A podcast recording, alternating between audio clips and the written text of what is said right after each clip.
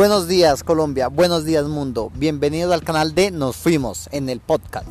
Hoy hablaremos de la gran noticia de Igan Bernal que acaba de ganar la etapa y el liderato en la ruta de Occitania. Nos queda claro que está muy fuerte ya que ha hecho unos, como le dice, los entrenamientos de Apocalipsis, más de 7 horas pedaleando con un desnivel de 4.000 metros sobre el nivel del mar.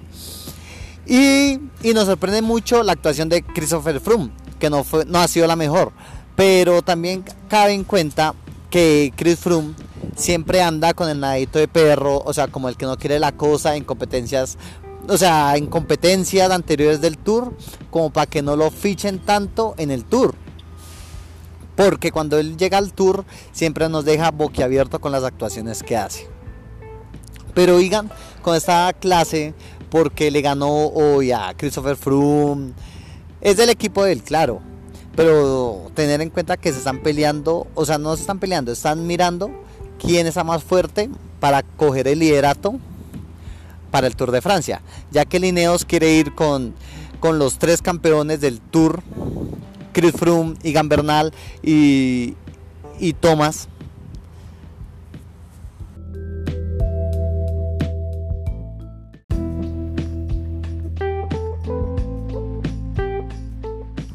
Geraint Thomas, sí, el mismo.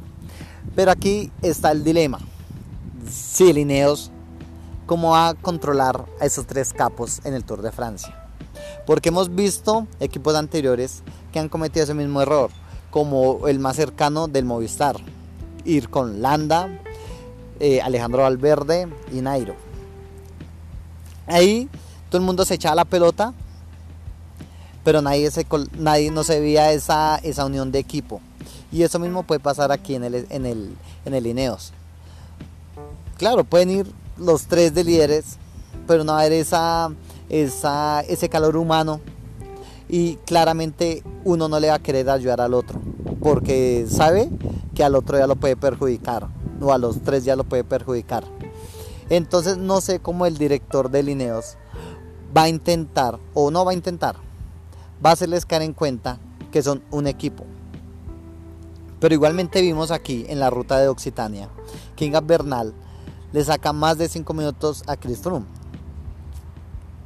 Pero también Chris Froome nos ha demostrado o nos ha enseñado que él, su preparación va para el Tour de Francia.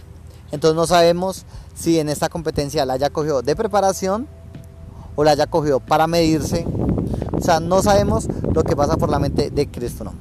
Pero aquí Igan nos muestra también que tiene una gran punta de velocidad, de entrando en una etapa sexto y en la otra doceavo, en una etapa de, sprinters. ¿Mm? Entonces ahí nos pone a pensar también que Lineos tiene la mentalidad de nunca relajarse en ninguna etapa, así sea plana, así sea un día que vaya alguien en la escapada, así nunca nos ha enseñado y también nos ha enseñado que cuando los otros van desprevenidos, ahí donde tenemos que aprovechar.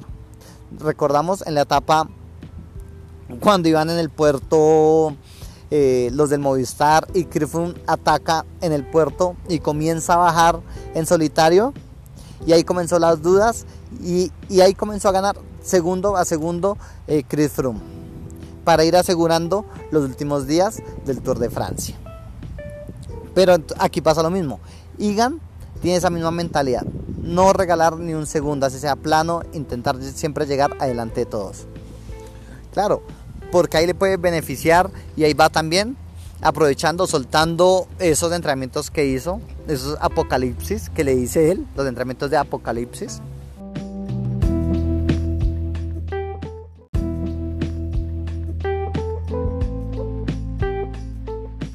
Esos entrenamientos apocalípticos de Igan Bernal consistían en 7 horas, 8 horas de pedalear con un desnivel positivo más de 4.000 metros.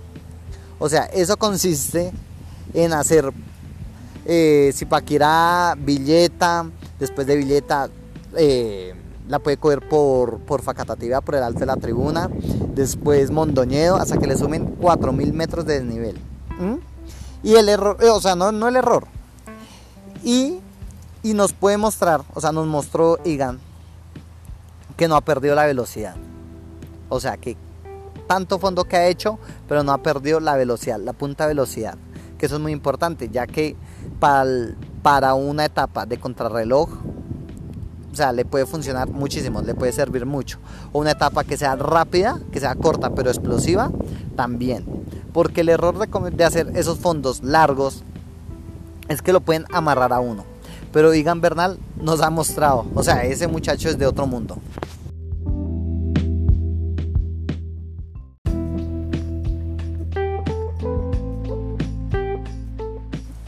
Claro, y ese entrenamiento hay para ciclistas que le funciona y para ciclistas que no le funciona.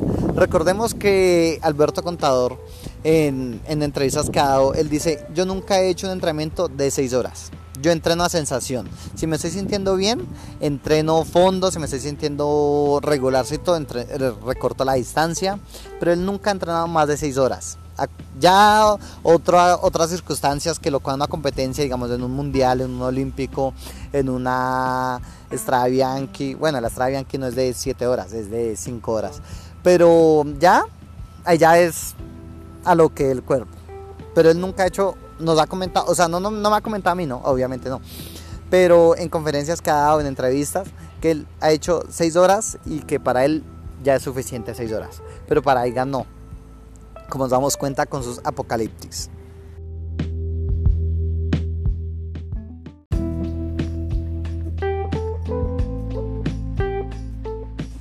Aquí en el canal de Nos Fuimos estaremos hablando un poco sobre qué pasará con Egan Bernal, el Tour de Francia, sus competidores, su no sé si en el equipo también habrá rivales, porque teniendo a Chris Froome, a Geraint Thomas, no sabemos si en algún momento que Egan Bernal necesite un apoyo o un, o un tirón de ellos, ellos se lo irán a dar. Ah, entonces aquí queda la incógnita. ¿Será que en el Tour de Francia Claro, y es muy diferente una, una competencia de cuatro días como la ruta de Occitania a un Tour de Francia de 21 días. Pero, pero Igan Bernal nos ha mostrado que es fuerte en, una vuelta de cuatro días a un tour de 21 días. Entonces ahí nos queda la incógnita. ¿Será que, que Geraint Thomas o, o Chris Froome le dará el apoyo eh, cuando lo necesite Igan Bernal? Y al revés, ¿será que Igan Bernal les dará el apoyo a ellos cuando lo necesiten?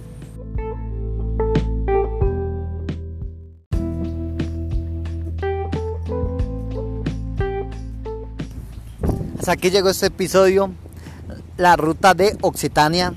Y ya nos dejó con una incógnita. Está fuerte. Crifrum se está haciendo como el, el distraído, como el que no quiere la cosa. No sé qué estará pasando. Pero nos deja con la incógnita. Y en el Tour de Francia se destaparán todas. Eh, espero les haya gustado. Y síguenos en YouTube. En YouTube tenemos un canal de Nos Fuimos, que es en viajes en moto, de turismo. Y también, si te gusta el ciclismo, tenemos uno que se llama Bike and Roll. ¿Listo? Entonces, muchas gracias y no olvides seguirnos.